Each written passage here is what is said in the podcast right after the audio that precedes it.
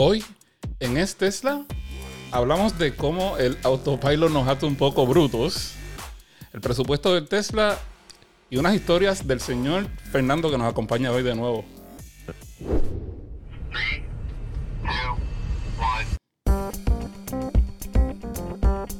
Bienvenidos al episodio 80 de Es Tesla, un podcast donde propietarios cuentan sus experiencias con Tesla. Compartimos historias y anécdotas nuestros problemas y las soluciones que encontramos. Queremos que sea un podcast con distintas voces y opiniones y en la segunda mitad del programa respondemos a vuestros comentarios y a vuestras preguntas. Eh, me llamo Lars y vivo en Madrid y tengo un coche que por casualidad es un Tesla y por eso eh, formo parte de este podcast. Junto conmigo están mis dos compañeros aquí en el podcast. Eh, Fernando Tallón, ¿qué tal? ¿Cómo estás? Muy bien, buenas noches, otra, otro día más aquí con vosotros. Gracias por invitarme.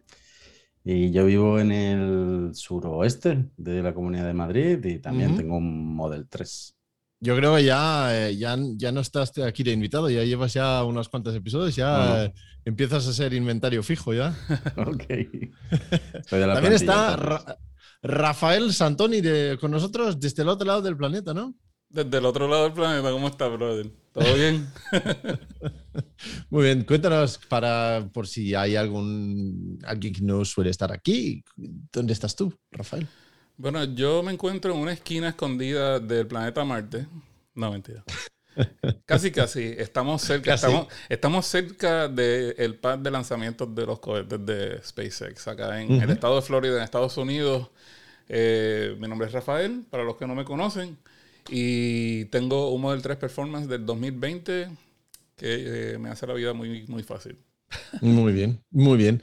Bueno, em, este podcast se emite en directo en YouTube. Para los que nos quieren ver ahí en directo, también en el chat participamos cuando podamos, así entre, entre charla y charla aquí. Y eh, si alguien nos quiere hacer una pregunta en directo o comentar algo, pues eso es un buen sitio donde hacerlo. Además, por supuesto, participar con unas llamadas como eh, siempre. Y si lo estás escuchando eh, a través de una aplicación de podcast, estamos en cualquier de las plataformas ahí también, pues si te suscribes automáticamente recibes cada vez que subimos un episodio nuevo.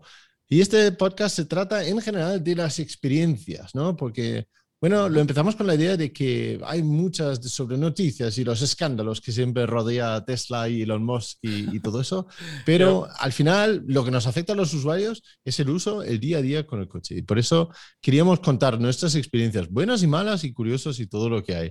Y eh, veo aquí en los apuntes, Rafael, que el autopilot nos hace un poco brutos y me pregunto, ¿qué, qué te pasa con el autopilot? Ah, yo no sé, yo me he dado cuenta que yo no sé si es porque yo tengo el FC de beta, pero también cuando yo tenía el, autopilot regular, yo sentía que yo lo uso tanto y tanto y tanto que cuando, cuando decido manejar yo por mi propia cuenta, como que se siente extraño a veces. Y entonces yo... se, te, olvida conducir.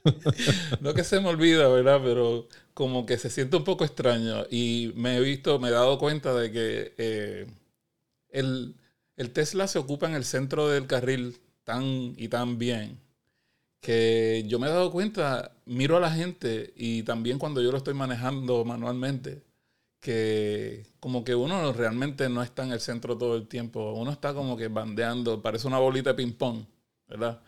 Entonces yo digo que es posible que al pasar el tiempo el autopilot y si hacen el FCD beta, que no sea más beta y que hayan robotaxis como le dicen, eh, yo creo que la gente poco a poco va a ir olvidando este, cómo manejar, ¿no? Cómo conducir y, y quién sabe eh, si de verdad, ¿verdad? Porque yo también tengo una opinión media extraña del FSD.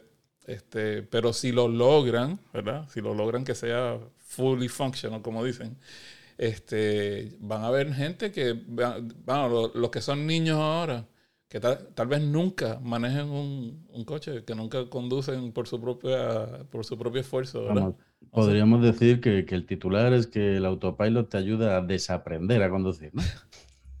sí, pero tú sabes que aún así que uno empieza como que a manejar un poquito más eh, descuidado porque está ah, dependiendo del piloto automático, yo creo que es bueno eh, en un punto porque mira que me ha salvado de, problemas, de accidentes y también de que si uno no está pendiente de las cosas y no sé si ustedes lo han, lo han experimentado, han tenido esa experiencia mucho, pero a mí me ha salvado de accidentes, accidentes. A nivel de que... Yo he, tenido, yo he tenido situaciones que podían haber acabado en, accidentes y, donde sí que ha avisado. A ver, nunca se sabe si realmente llegan a ser accidentes, ¿no? Porque al final no, han no, no, se han realizado, pero, pero podría haber sido, sí. Sí, I mean, yo realmente en mi vida de adulto manejando, ¿sabes? Eh, mm. Mi experiencia de conducir, yo realmente no he tenido prácticamente, ¿sabes? He tenido accidentes, pero, eh, por ejemplo, tuve el accidente en la moto, que casi pierdo la vida y fue por culpa de otra persona. Este, mm. y, y, sí, he tenido accidentes menores, eh, pero han sido que alguien me ha dado a mí. Eh, despiste, ¿no? Más o menos. Baja velocidad, un roce. Exacto. De hecho, cuando yo, eh, cuando yo estaba bien activo en las competencias de circuito, eh, yo nunca tuve un accidente que yo provoqué.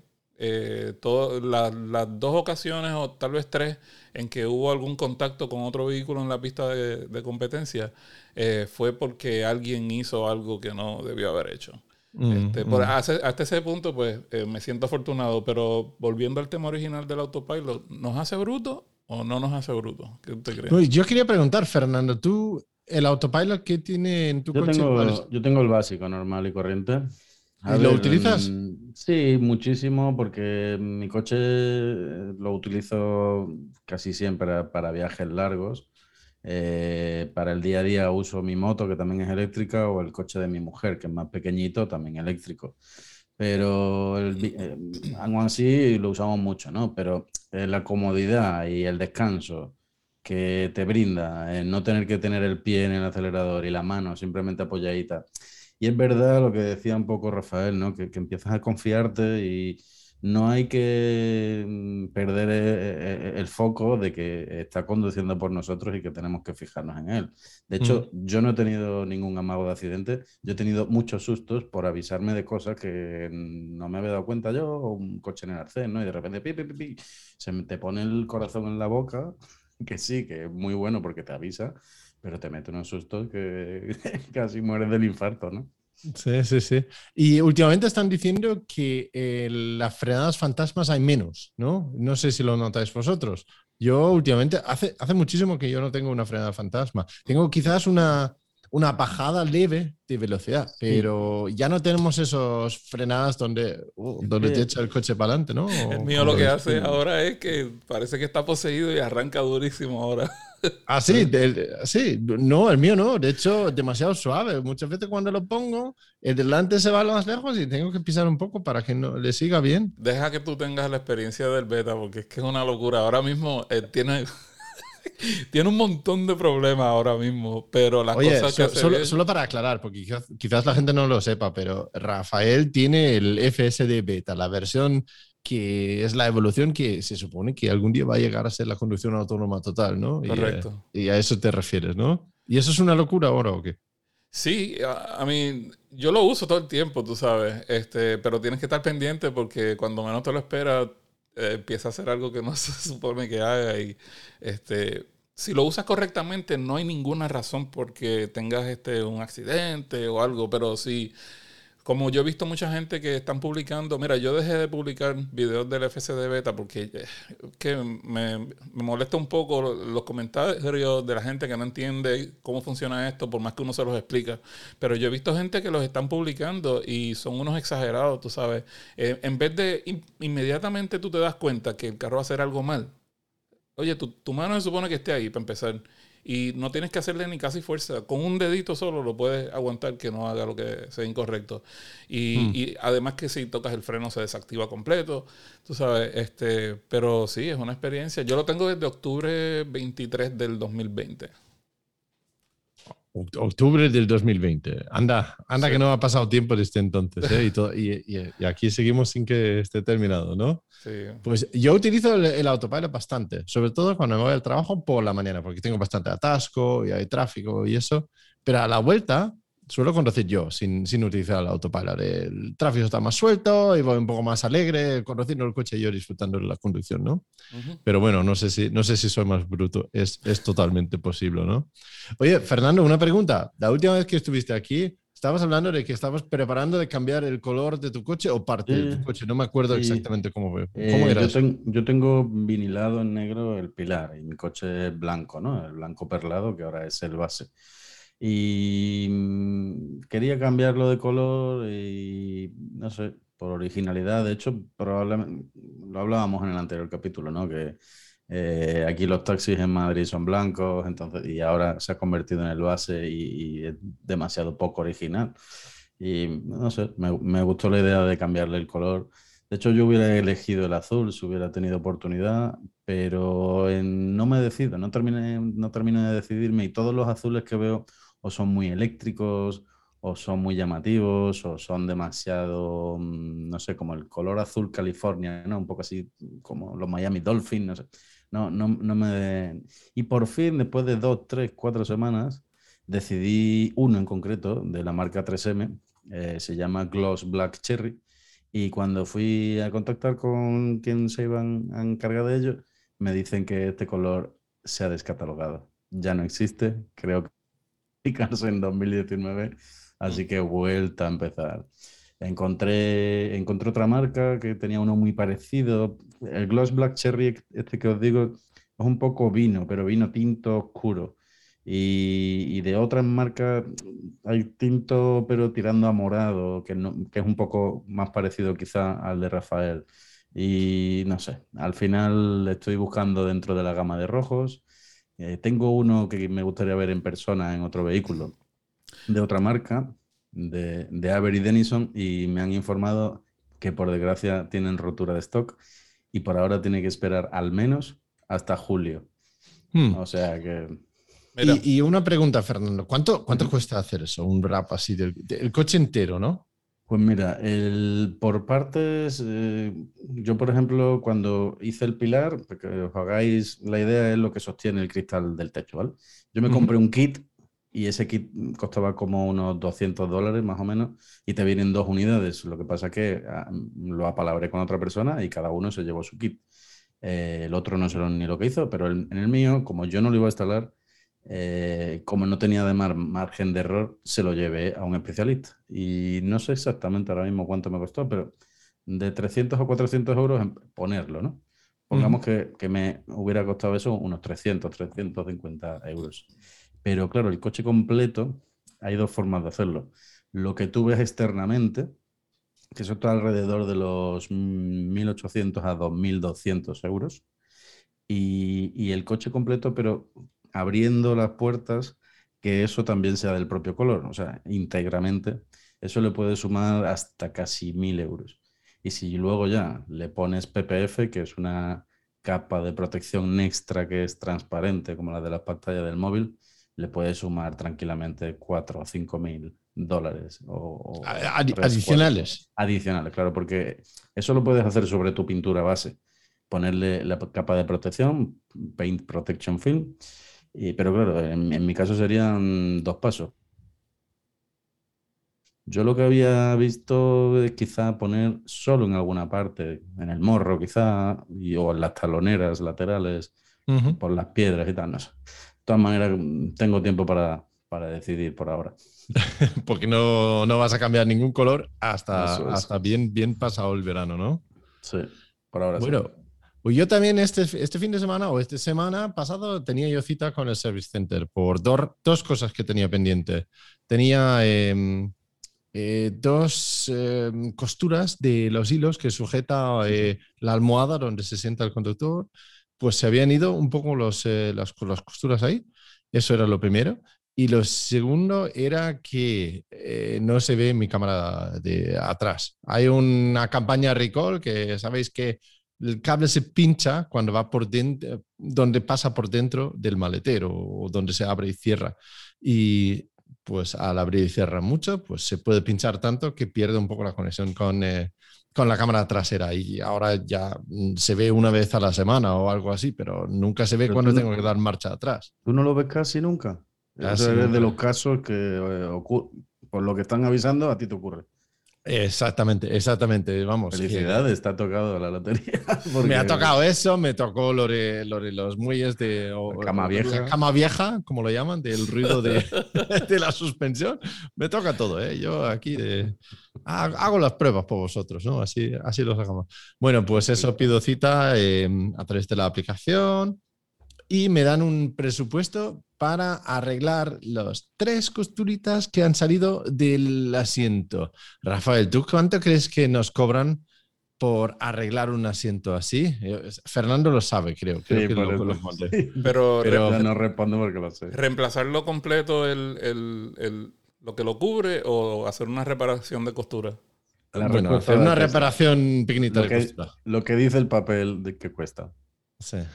Sí, pero eh, no sé cuál es, qué tipo de reparación es la que van a hacer, porque yo, a mí, a mí me cambiaron el, de mi asiento de chofer, porque tenía un huequito y yo dije, yo lo quiero bueno y tuvieron que cambiarlo completo, el cover. Sí, yo, a ver, yo quisiera que solamente arreglan eso, porque eso será cuestión de quitarlo y, coser eso, que es una cosa pequeñísimo, pequeñísimo, y luego volver a ponerlo, pero ellos me presupuestan en eso, cambiar eh, el cubierto completo. Ok, ¿y no estás bajo garantía? Está en garantía, pero no me lo cubren. ¿Cómo que no lo cubren? Ah, bueno, porque, porque te lo están diciendo que es por desgaste. Ok, ok, ok. Claro. Dicen que es ah. por desgaste. Y de hecho, entré para mirar la garantía, porque digo, no puede ser, que está en garantía y todo. Y justamente pone cuatro o cinco cosas donde no entra por desgaste, y esto es uno de ellos. Ah, sí, bueno, a mí me cambiaron el mío porque fue tan, yo lo recibí y el, día que lo recibí lo vi que estaba mal, tenía como un huequito. Y por eso me lo cambiaron de garantía. Pero creo que costaba 275 dólares hacer el trabajo. Pues aquí 523 euros. Uh. Así que digo, yo le voy a llevar a otro, a otro sitio de algún costurero o algo así. A ver, ¿qué me den un presupuesto? Porque seguramente Allá tiene que haber sitios de esos de tapicería, ¿no? Eso es, eso es, porque vamos, es, arreglar un hilo pequeñito, no puede costar tanto. Vamos, eso espero. Tú sabes que si ah, yo no sé si tú eres muy aventurero con eso, pero eh, el, trabajo de sacar y poner ese cover no es difícil. Eso tú lo puedes sacar tú mismo bien fácil. Ya, bueno, sí. No, yo no soy un aventurero. Yo conozco mis limitaciones, Rafael. Si hago eso, jodo el asiento, el volante y la costura y todo. Así ok, ok. Lleva, lleva solo un pro entonces.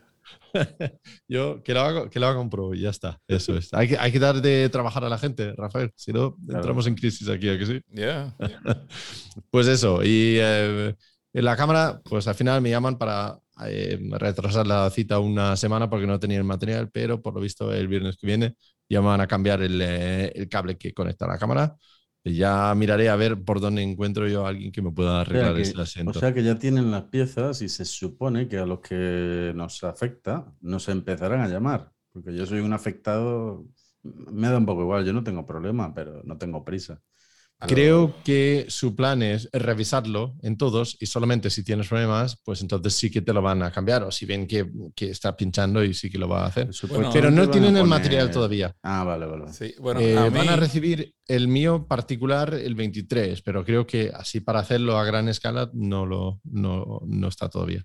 A mí yo tengo el problema empezando. Si yo abro el baúl de, de mi carro y muevo el cable y estoy mirando la pantalla con la cámara prendida, se pone como intermitente, ¿sabes? Mm. Que se va y viene, se va y viene. Pero todavía no tengo el problema de que cuando le doy en reversa, que no se vea, tú sabes. Me, todavía, todavía no está funcionando, pero llamé, hice la cita y me dijeron, Ah, todavía no tenemos la pieza, así que cuando la tengamos te avisamos. Y yo estoy seguro ah. que no me van a avisar a menos que yo haga otra cita. Pero yo conozco, yo conozco al chico que hace esos servicios en la tienda cerca de mí, así que yo lo, yo lo llamo al teléfono, oye, te llegó, te llegó el asunto este. Claro, claro, bueno, porque la pieza me la han mandado a mí. Por el, por el chat te avisan de que hay una empresa en Navalcarnero, New Mode, que se dedica a tapizados. A lo mejor puede hacerles una consulta, mira. Ah, a ver, voy a echarle un vistazo. Eh, tengo ya eh, tres distintas empresas, ¿Ah, así que agradezco las referencias, pero eh, bueno, una más. No viene mal, no viene mal. Claro. Así que vamos a mirar eso también. Oye, ¿algún viaje? Porque yo últimamente, la verdad es que estoy usando el coche mucho, porque ahora últimamente estoy yendo mucho a la oficina y eso está bien, otra vez, y puedo disfrutar el coche en vez de estar encerrado en mi casa. Pero vosotros, ¿qué? ¿Tenéis algo, algún viaje planificado? Uno bastante grande, además. Eh, dentro de, bueno, a partir del 7 de, de, marzo, me voy a ir durante tres semanas en coche desde el centro de la península de Madrid, eh, usando al menos creo que las tres, cuatro primeras paradas no usaré Superchargers. Otra vez mi cruzada por usar otras redes, a ver qué tal me va. Tengo hasta Toulouse mi intención es llegar a Toulouse, que no sé cuánto me llevará, pero de 10 a 13 horas no creo que me las quite nadie. Y mi intención ya es luego dos, tres semanas estar por el sur de Francia y llegar hasta Italia, a la zona de Cinque Terre, incluso Toscana. Y lo mejor es que mis acompañantes, mi mujer e hijo, se vuelven en avión desde Bolonia por no hacerles viajar de nuevo tan largo y se vuelven en avión y yo vuelvo también a mi rollo, un poco más lento, quizá disfrutando y usando carreteras más reviradas, o sea que no creo que, tarde en volver un día, igual dos, tres, tranquilamente. Oye, Fernando se da la buena vida, ¿eh? Sí, sí, sí, sí, sí. de, hecho, es, es, parte de la baja de paternidad, ¿sabes? Que aquí son cuatro meses, pero la puedes usar como quieras usé tres meses y ahora antes de que cumpla un año mi hijo, pues, mm. pues, gasto este último mes y a ver si le gusta viajar también a él. Está bueno, entonces. Claro. Claro, ¿no le has hecho ningún viaje así largo, largo todavía? Al, Por ahora lo máximo 500 kilómetros sí que ha hecho. Bueno, fue a, a, Reino Unido, pero en avión. Aunque de hecho estuve a punto de ir en Eurotúnel pero cambiaron las condiciones, o sea, me refiero a en coche hasta el norte de Francia, cruzar el estrecho de la Mancha eh, e ir a, Reino Unido en coche, pero cambiaron las condiciones de entrada a Reino Unido y tal, y dije, mira, no vamos a complicarnos, ya se hará ese viaje. Pero curiosamente no, no, no le pesa, o sea, mm, intento que no sea muy pesado, es decir, yo si puedo, cada, entre dos horas y media y tres paro de 20 a 25 minutos como mínimo y no sé, igual se queda dormido un poco más de lo habitual, o sea que por ahora, por ahora bien. Vale, vale, muy bien, muy bien. ¿Y cuándo, ¿y cuándo vas a hacer ese viaje? Del 7 de marzo al 20 y pico. ¿Y, lo haces así por vacaciones, por disfrutar? Totalmente, totalmente. No...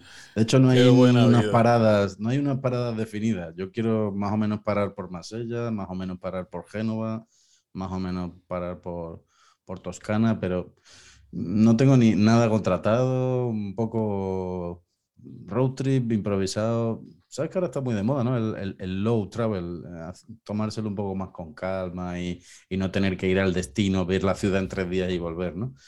Bueno, comer rico. Si alguien tiene, por cierto, alguna recomendación, por favor. Gastronómica, me refiero, sobre todo gastronómica. Yo creo que tenemos que pasar de tema, ¿eh? porque nosotros que tenemos que estar trabajando y todo eso, no. Bueno, aquí en este Tesla también nos gusta cuando participan los oyentes y aparte de participar en el chat, eh, cuando estamos en directo en YouTube, otra forma buena de participar es enviar un pequeño audio. El audio lo puedes grabar con tu móvil y enviarlo por email a hola.estesla.com es-tesla.com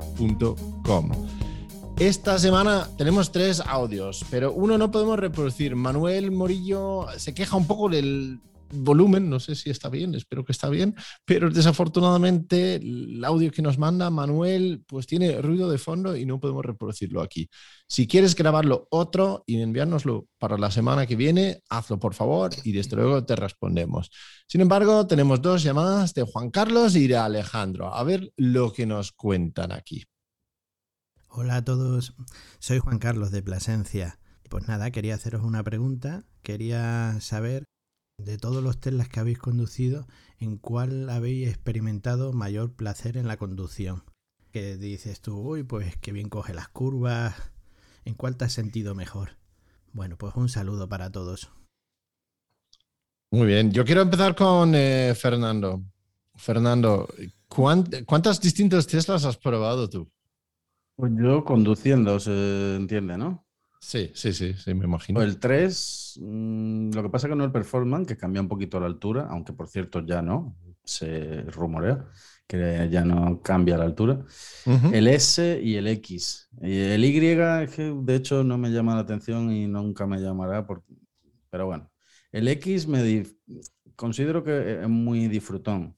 El 3 es muy directo, es instantáneo, pero me ha gustado es el S. No sé por, qué. Creo que Mm, tienes la sensación de que va a ser una berlina grande, ¿no? Como un Audi A8, como un Mercedes clase E, y tan grande, tan potente y tan mm, instantáneo que se siente como, no sé, no, un Renault Clio, pero que se siente un coche gigante eh, moverse como uno muy pequeño. Eh, me llamó muchísimo la atención. Muy bien. El Model S, tú votas por el Model S. Entonces, Rafael, esta es una pregunta para ti. Te doy, pero te voy a poner tiempo límite, ¿eh? porque no podemos estar aquí dos horas hablando de eso. Entonces, ¿qué, qué, Teslas has probado tú? Yo los he probado todos. Eh, todos, eh, incluyendo el Roadster, el Cybertruck, el Plaid y todo, ¿no? El, todos también. Todos los que le han vendido al público, yo los he manejado todos, los he ah, conducido. Ah, ah, vale, vale, vale, Bueno, vale. Digo, no, no, he conducido un millón y medio de, de, coches. de coches sí, sí, este, pues fíjate, el... ¿cuánto tiempo me vas a dar? ¿Tres minutos? Venga, cinco minutos. bueno, por la nostalgia me encanta el Roadster que tengo aquí en la casa, que no es mío y posiblemente lo pierdo este fin de semana pero eso es otra oh. historia. Eso es otra historia. Eh, me gusta la nostalgia. Eh, se siente como un vehículo viejo. Es bien deportivo, bajito, pegado al piso, dobla muy bien, pero no tiene mucho power comparado con el mío. Eh, me parece espectacular el nuevo Model S. Los Model S anteriores me gustaban y todo, pero en línea recta solamente. El nuevo, el Model S Plaid, es una barbaridad. es muy bueno. Y lo que más me sorprendió es cómo dobla. I mean, la forma que dobla es, espectacular. Pero es un, es un, es un barco. Es como un barco. O sea, es grande. Que para muchos eso es lo que prefieren. A mí, mm. a mí personalmente no me llama tanto la atención en el sentido de que a mí me gusta más el, lo que se siente deportivo, pero eso lo cambiaron con el modelo S Plus. Lo que pasa es que para mi presupuesto, porque pues, no sé, mejor me compro el Roadster nuevo que va a salir antes de comprarme un modelo S Plus. Pero ese nuevo Roadster cuando salga será en 2030 o algo así, entonces será otra cosa, ¿no? el Roadster va a salir, marca mis palabras, en el 2025. 2025. Sí. Venga, ponemos, eh, marcamos el calendario. Como, muchos, si no sale en el 2024. Eh, este, pero ah, el X me encanta porque es muy espacioso y me gusta el, las puertas esas que suben como alas de gaviota y no sé qué. Eh, pero yo creo que el favorito mío, aunque no lo tengo, eh, es el Model Y. Ah, sí. Sí. Pero de, cómo se conduce. Eh, pues fíjate que el Model Y Performance se maneja casi igual que el Model 3 Performance. Tiene un poco menos de power, pero se siente igual de, de, sólido, es rápido, pero tiene la ventaja de que tiene más espacio por dentro. Por fuera no es mucho más grande. Eh, si tú te puedes estacionar en un sitio con el Model 3, chance es que te puedes estacionar bien con el, con el Model Y. Yo creo personalmente que ese es el mejor que ellos venden ahora si tú vienes a comparar eh, lo que pagas por el vehículo. Mm. Si es para uso diario, para mí solo, el Model 3 Performance que tengo es el que me encanta. Ahí lo dejo. Vale, vale. Bueno, oye, no te has extendido mucho. Oye, si tuvieras que ir a una pista a, una, a dar vueltas en una pista, ¿cuál te llevarías? Hoy me llevaría el Model S Plat. Muy bien, muy bien. Así que casi, casi son dos votos para el Model S Plat, ¿no? el Model S por lo menos. Correcto. Pero eh, da la casualidad que hoy empecé a hacer los preparativos porque voy a empezar a hacer modificaciones para la pista para mi Model 3. Eso será para hablar en, eh, en, un, en, un, futuro, ¿no? Sí, voy a empezar por los frenos, porque si va rápido tienen que poder parar. este, y ahora mismo no, no tenemos demasiado mucha fuerza, demasiado mucho power, muy rápido para los frenos que tiene, con tú que son más grandes. Entonces voy a empezar por los frenos, que voy a comprar un kit de Brembo. Y tengo una suspensión que estoy mirando, aunque, aunque yo le cambié los, los resortes al mío, eh, está un poco más bajito, le voy a poner unos coilovers Este, y estoy consiguiendo un patrocinador para eso y vamos a hacer unas cosas bien chéveres porque quiero empezar a motivar a la gente que está en el club que yo manejo. Eh, aquí hay eh, tres pistas de circuito que se pueden usar bastante bien y creo que voy a tratar de coordinar para hacer una serie más bien de, diversión, aunque se maneja, se, ¿cómo es que se conduce como competencia? es más bien para que la gente aprenda los límites, las capacidades tanto de ellos como del vehículo. Así que esos son los muy planes muy... que tengo para de aquí a unos meses empezarlo y a ver si ya el año que viene este, tengo un buen grupo de gente que lo esté haciendo. Eh, al principio seguramente lo voy a hacer yo con el mío solamente en las pistas, aunque hayan otros de gasolina, este, para poder probar las piezas que vamos a ponerle al mío. Ok, pues yo diría que me encanta el Model S, me parece el más bonito de todos los Teslas. Y el Model X es muy chulo, muy grande, pero no es el que yo prefiero conducir. Yo, si tuviera que tener uno donde yo voy como conductor y me da igual todos los demás, el Model 3 Performance es el que más me gusta para eso. Me parece que es un tamaño contenido y vamos, yo me planto una sonrisa cada vez que me siento en el coche y, lo llevo, vamos. Así que mi voto es para el modo 3. Además, la suspensión que comentaba Fernando al principio, yo sí que noto la diferencia en la suspensión entre el modo 3 Performance y el long range que tenemos. Eh, el modo 3 Performance es mucho más estable en curva. Eh, llegas a una glorieta y está un poco mojadito y da gusto pisarlo para, para que salga el, también... la parte trasera hay un poquito porque lo controlas perfectamente, ¿sabes? El diferente tamaño de, llanta, el perfil del neumático, todo, todo influye. Todo afecta, todo afecta. Yo creo que el S-Plat también sería mi favorito. Aún... Coincido un poco contigo, Lars, en que estéticamente, ¿no? Y que el Model S también había muchísimas variaciones, muchos años y muchas evoluciones, ¿no? Que si tiene neumática, que si no, que tal, ¿no? Pero el Plat yo creo que va a ser una locura y espero no tener que probarlo pronto, vaya a ser que me encariñe y tenga que vender pues todos mis otros vehículos, mi casa, para comprarme. Tu hijo y todo. No, el hijo no. Yo no he mencionado, lo has dicho tú. No, yo. yo. Yo he probado dos, yo, yo he conducido dos modelos de Plat y es una locura. Tú sientes el estómago que te pega la espalda. Es, tiene, tiene mucho power. Tiene, Demasiado, demasiado. Muy bien, Juan Carlos, yo creo que eso ha sido una respuesta. Yo creo que cada uno tenemos nuestro punto de vista aquí. Vamos a ver con la siguiente llamada, a ver lo que nos dice Alejandro. Hola, ¿qué tal? Ante todo, enhorabuena por vuestro canal. Llamo desde Santurce, cerquita de Bilbao, y he tenido la ocasión de probar un Tesla Model 3. Francamente, el coche me gusta porque es una berlina y es la única alternativa de este tipo en el mercado. Eh, yo esto lo valoro especialmente porque no me gustan nada los sub. Por otro lado, me gusta de Tesla su tecnología y, los supercargadores, que me parecen su hecho diferencial. Dudo entre el modelo estándar y el long range. Hay 5.400 euros de diferencia entre ambos y aparte de algunas diferencias de equipamiento, del modelo más barato me atrae el hecho de que tiene baterías de ferrofosfato que según Tesla no acusan la degradación y se pueden cargar sin problema hasta el 100%, cosa que con el long range eh, indican que eh, no se debe cargar más allá del 90% de manera habitual.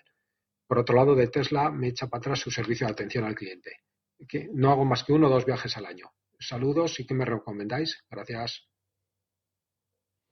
Oye, yo quiero primero eh, decir unas cosas sobre las baterías LFP que yo sepa, tienen la misma degradación que los, otros baterías. Es cierto que se pueden cargar hasta 100%, pero ah, después de un par de años presentan una degradación de un 10% exactamente igual que todas las demás baterías. Eh, por lo menos la gente que conozco yo que tiene un, coche con baterías LFP, eh, un, Standard Range Plus o como lo llaman ahora, ahora solo es el Model 3. Model 3. Y la gente que, conozco con eso, pues tienen una degradación parecida a lo que vemos en, todos los demás coches. Yo creo que no hay que esperar que los LFP no tengan ninguna degradación. Yo creo que así nos engañamos un poquito. Eso sí, los puedes cargar, por lo visto, una vez a la semana o varias veces a la semana a 100% y eso no afecta la longevidad de, de las baterías, ¿no? Yo creo que Yo creo que eso viene a raíz de unos comentarios que mismo Tesla hizo. Ellos fueron los que, empezaron a propagar esa información. Ellos dicen que las baterías que tú estás mencionando eh, mm. supuestamente no tienen que tener tanto cuidado cargarlo al 100% como, como las otras, pero eh, yo creo que se, se, hay que aclarar algo. Eh, no es que no se pueden eh, cargar habitualmente hasta el 100%. Tú las puedes cargar todos los días hasta el 100%. Y las puedes bajar hasta el 1% también todos los días. El problema es que no las dejes mucho rato en ese estado. Si, por ejemplo, tú sabes que vas a, vamos a decir, haces un viaje de tres horas, este, que lo puedes hacer sin, sin tener que parar, eh, pero necesitas tener 100% de batería para, para llegar. Cuando sales, antes, antes de salir, cargaste a 100% y vamos a decir que llegas con, con 1% al sitio. En lo que tú estás ahí, vamos a decir que conectas, eh, llegas y el sitio tiene un supercharger al lado, puedes, puedes conectar el carro y cargarlo de nuevo ese mismo día a 100% para que cuando estés listo puedas regresar y no tener que parar de nuevo si ese, ese, ese esa distancia eh, lo hace posible. Eh, y, y, si lo quieres hacer de nuevo ese mismo día por la noche en tu casa, cuando llegas, porque piensas salir a algún sitio donde vayas a usar, digamos, el, el 20% de la batería en ir y regresar, esa tercera vez también lo puedes cargar hasta 100%, no va a pasar nada. El problema es que si tú lo cargas a 100% y lo dejas muchas horas ahí, es que empieza, porque eh, los químicos de la batería necesitan, imagínate que es como, como si fuera una cosa que tiene presión, como una soda o algo así, y si está muy lleno y no tiene con qué jugar, pues eh, eso afecta la calidad del producto que está dentro. Eh, pues, eh, yo sé que la anécdota no es muy exacta, pero para que tengan idea, porque es que los químicos necesitan tener ese movimiento, vamos a decir, por, esa no es la explicación técnica, pero es la forma más fácil de decir por qué.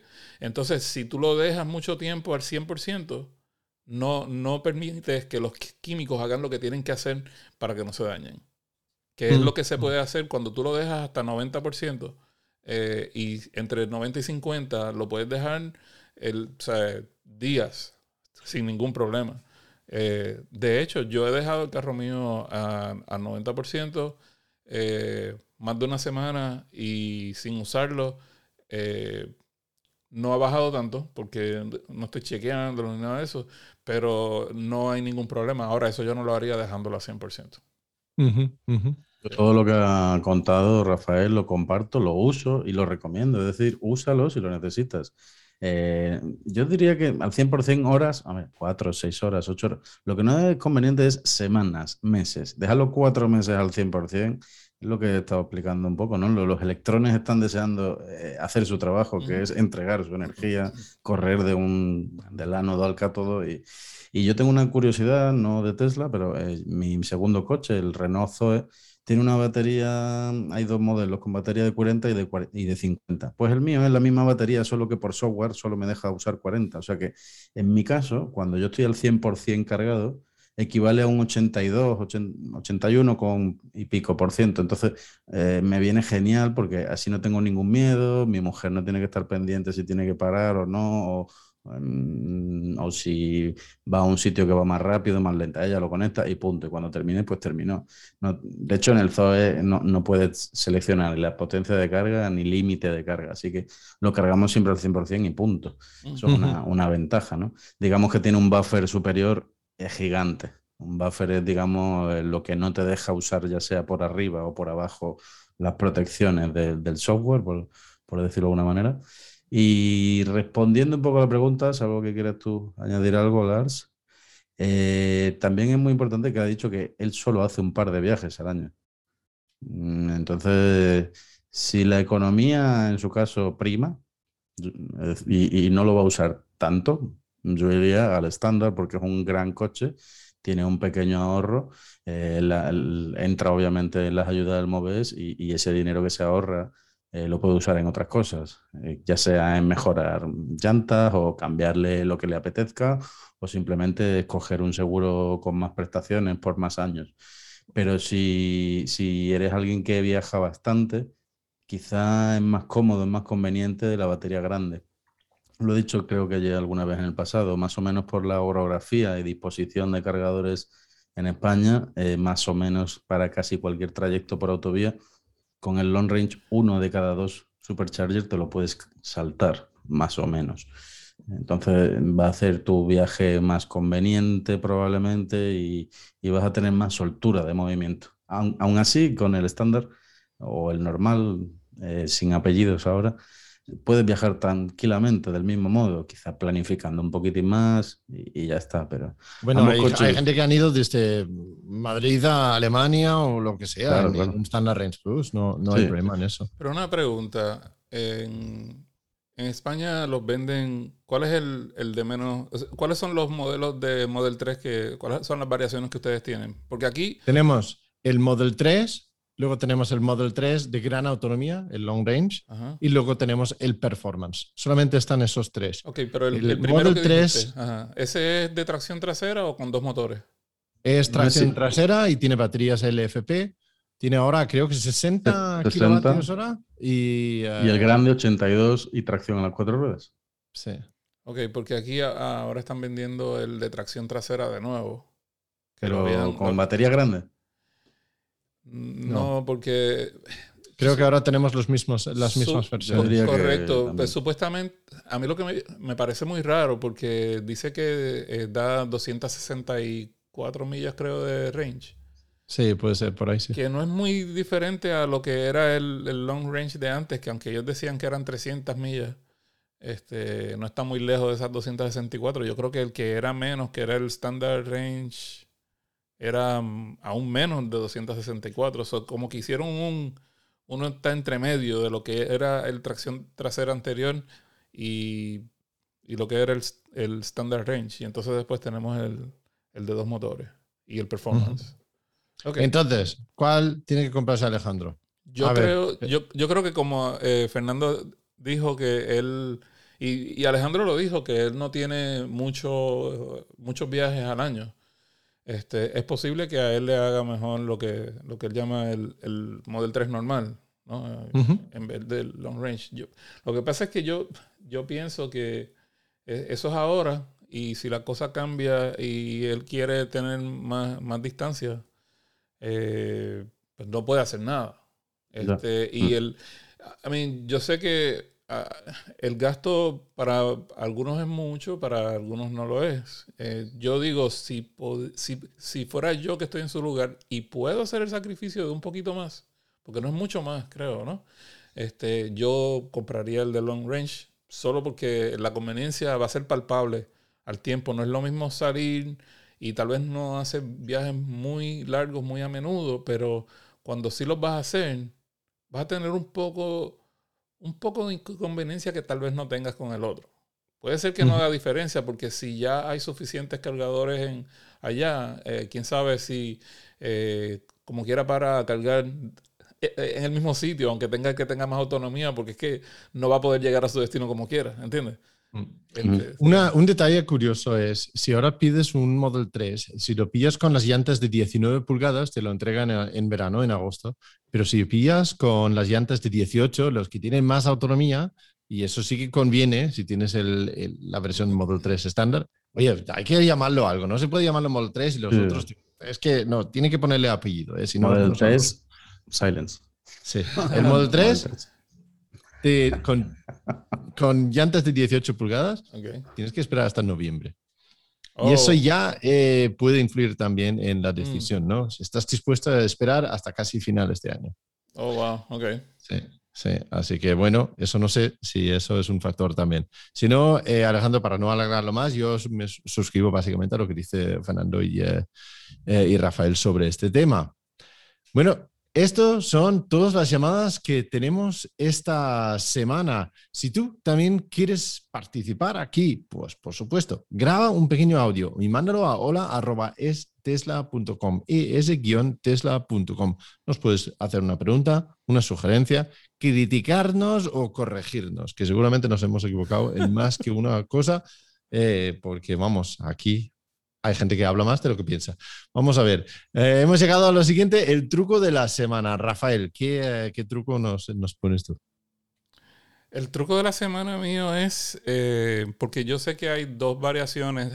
antes, por ejemplo, el mío, y yo creo que el tuyo también, Lars, no sé si el de Fernando también, podemos, tenemos más de una opción para la frenada regenerativa, que la puedes poner, este, ¿cómo es? estándar o no, no, me acuerdo cómo se llama. Estándar seguro y la otra es. Normal, ah. algo así. Mm, sí.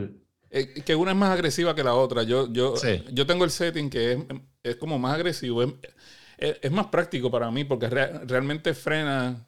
Si tú dejas de acelerar, frena como si tú estuvieras metiendo el freno desde el principio, tú sabes. Entonces tú puedes modular el acelerador y, y, controlas cuán fuerte es la frenada. Pero los de ahora no tienen eso, tienen un solo, una sola configuración y están a la merced de lo que recibieron cuando recogieron su, su Model 3, eh, ¿verdad? Y creo que el Model Y también lo hace. Este, entonces, el truco mío de la semana es que a mucha gente eso le choca, especialmente al principio. Y yo digo, practica la frenada regenerativa porque va a llegar el momento, por ejemplo, ya yo lo hago inconscientemente. Yo puedo venir desde bien lejos y ya sin pensarlo, yo sé, la luz de tráfico está roja y yo sin, sin, hacer cálculo consciente, ya yo suelto el pie en un momento dado que cuando yo no, no tengo que tocar el freno y para como a, a un metro del vehículo que está en la luz roja por ejemplo. Y yo creo que eso con el tiempo eh, es una ventaja porque también tú puedes usar eso para regenerar energía cuando tú quieras, porque tú no tienes que frenar completo. Eh, eh, si estás en la autopista, este, tú puedes jugar con la frenada regenerativa para hacer como un modo crucero, sí, pero manual, con el pedal. Eso, justo eso iba a comentar, que, no me importaría que hubiera un tercer modo que se llame vela o coach, coach en inglés, ¿no? Eh, me encantaría que lo implementaran, pero nunca han querido, ¿no? Nunca ha existido. Pero yo lo tengo en el mío. Ese, ese es el otro, ese es un setting que tienes, que tú lo puedes hacer que realmente. No, no, Fernando se refiere a uno que es como poner el neutro. Cero. Que, que, tienes toda la inercia del coche y no resta nada, absolutamente nada. Ah, bueno, exacto. Eh, ahí nosotros lo podemos hacer, pero tienes que apagar la, la frenada regenerativa. Y entonces eh, es el setting de que, que cuando tú que cuando tú sueltas el, freno, el carro se mueve solo. Entonces, si tienes eso, cuando tú estás en la autopista, si tú sueltas el pie, sigue, como si estuviera... Ya, pero no, no me refiero a eso. Me refiero que, que eh, la regenerativa que creo que es eh, estándar y, low, o sea, que es baja y, normal, eh, que, que, exista cero, literalmente modo vela, que, que, deje a los rodamientos hacer su trabajo y que un mínimo aunque sea baja, oh, tiene. Lo digo, por, lo digo porque en la moto yo lo uso muchísimo. Sí, sí, sí, ya entendí. Si yo sé que voy a llegar a mi destino y mi destino es cuesta abajo y yo quiero aún así llegar con más batería aún, pues acelero a 110 y dejo de acelerar. Entonces no estoy gastando literalmente, ni tampoco estoy recibiendo batería de vuelta eh, o energía de vuelta, mejor dicho bueno, yo creo que estamos rizando el rizo con, este tema. Entonces, eh, el truco de Rafael es practicar la frenada regenerativa. Fernanda, ¿qué, ¿qué, truco tienes tú?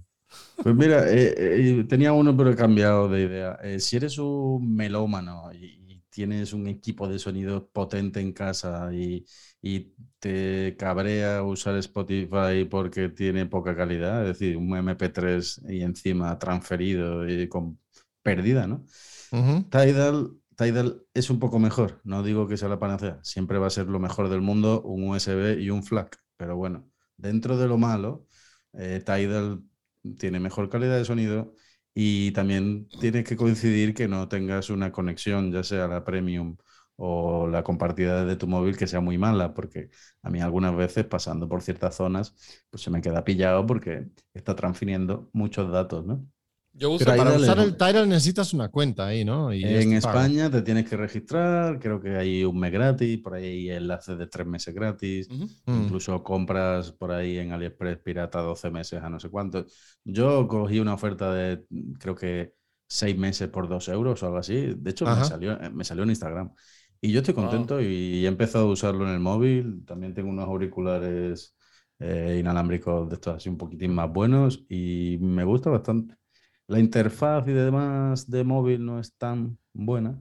Ah, y por cierto, hablando de lo mismo, eh, cualquier cosa que vaya por Bluetooth también tiene pérdida. Sí, notable más. Yo tengo, yo tengo el Tidal, yo cambié de Spotify. Acá en Estados Unidos es como allá el Tidal para ustedes que tienen que usar eh, Premium para poder usarlo en el Tesla. Este, y yo cambié y la calidad del Tidal es mejor. Eh, pude hacer una migración de todos mis playlists que yo tenía en Spotify a Tidal. Eso, sí. tú vas al website de ellos y lo puedes hacer. Así que si están ah, escuchando y tienen una cuenta de Spotify y quieres cambiarte al Tidal para probarlo, puedes usar el, primer mes de gratis si lo, lo, lo, quieres probar y hacer la migración y probar toda la música que tú tienes. Este, y la otra cosa que tiene buena Tidal es que eh, en Spotify los artistas para ver un dólar de, ganancia tienen que correr la canción como mil veces. En, en Tidal el artista, al artista le pagan, eh, creo que tiene que escucharse como 65 veces solamente la canción en vez de mil. Entonces, eh, especialmente para los artistas pequeños, eso es bueno. Eh, a mí me gusta apoyar a los artistas, ¿no? Que, que son buenos y, que no están en la, en la purchada esta de estar haciendo muchas cosas obscenas. Entonces, me parece que es una buena idea porque los artistas hoy día no ganan mucho a menos que sean súper, súper famosos, tú sabes. Entonces, Eso no aplica a Fernando porque Fernando solamente escucha a Raúl Alejandro y Shakira. Entonces... Eh, acertado, acertado. oh, my God. Oye, una pregunta acerca de Tidal, nunca le he usado. Em, ¿Tiene tantas canciones y tantas artistas como Spotify o está más limitado? Yo todavía no, he tratado de escuchar algo que no lo haya conseguido. Yo tampoco. Mm, yo escucho otras cosas bastante indie, poco conocido, o música electrónica, también sesiones. Quizá mm, podcast no tiene, ¿verdad? Mm. Que a ti te gustan mucho los podcasts, Lars. Sí, yo suelo escuchar mucho podcast y justamente de eso iba mi truco de la semana. Si escuchas unos de esos podcasts que son eternos, igual como esto, este, este no, no nos extendemos demasiado, pero hay los que duran horas y horas las entrevistas y eso, y lo que hago es saltar entre ellos, porque ahora se ve en un pequeño, debajo del icono que del episodio se puede ver cómo de avanzado ha sido. Entonces, puedes fácilmente saltar entre los distintos episodios sin perder el sitio donde estabas en, eh, el podcast, lo cual es bastante útil si escuchas podcast eh, que son largos y luego pues haces un viaje con alguien y no vas a estar escuchando un podcast mientras eh, tienes a alguien al lado que, quiere escuchar la música, ¿no? Por ejemplo. Y ya sabes que cuando mi mujer está en el coche, pues yo no mando sobre lo que se escucha en el coche, claramente, ¿no? Por cierto, quería eh, añadir un comentario acerca del pregunta de Alejandro sobre el, coche del FP. Aquí en el chat de eh, YouTube estaba Rubén diciendo que él, a ver si encuentro exactamente el mensaje otra vez. Rubén ha hecho 30.000 eh, kilómetros en un Tesla Model 3 estándar de ese sin apellido con batería LFP. De hecho, el suyo es de batería LFP de 55 kilovatios hora. Ahora son de 60, así que tiene un poquito más de autonomía y nunca ha tenido problemas y súper contento con el coche, si no me equivoco. Gracias por el comentario, Rubén. Y con esto hemos llegado a final del podcast. Fernando, si alguien quiere contactar contigo, preguntar por música indie, eh, ¿cómo lo hacen? Pues tanto en Telegram como en Twitter, eh, arroba Fernando Tallón, con ella y respondo más rápido que a una llamada de teléfono, seguro. Muy bien, enganchados al móvil como todos, ¿no? Rafael, ¿dónde te encontramos a ti? En, en Twitter me consiguen bajo Teslatino, en YouTube tengo el canal de español que es Teslatino Vlogs ahora, le cambié el, el, apellido, el, label, todavía lo pueden conseguir también por Teslatino Español y el canal regular donde hablo en inglés y en español, ambos idiomas, donde hay cosas más específicas, no tanto vlogs, pero cosas más de aventura, de pruebas de vehículos y eso, y por ahí viene algo pronto nuevo del Tesla Roadster, pero me pueden ver en YouTube en Teslatino también. Yo tenía ganas de visitarte en Miami ahí a probar el Tesla Roadster, pero es que, es que no me da tiempo. Rafael, es que hay tantas cosas por hacer y tan poco tiempo en el mundo, ¿no? Se lo llevan el sábado, así que tienes, tienes literalmente tienes un día, tienes que llegar aquí mañana. Vas a que no, vas a que no. Mañana, el, el, viernes, tengo que probar un Porsche Taycan que me dejan un par de días. Así ah, que lo siento. Aguantaré entonces, eso sí. eso, no, es nada. Yo puedo decirle al tipo que me lo preste después si no lo ha vendido, porque él lo quiere vender. Ah, ¿y cuánto cuesta si lo quiere vender? No lo voy a comprar, pero ¿cuánto cuesta? Bueno, él lo compró en una subasta online por 37 mil dólares. ¡Guau! Me hubiera comprado tres.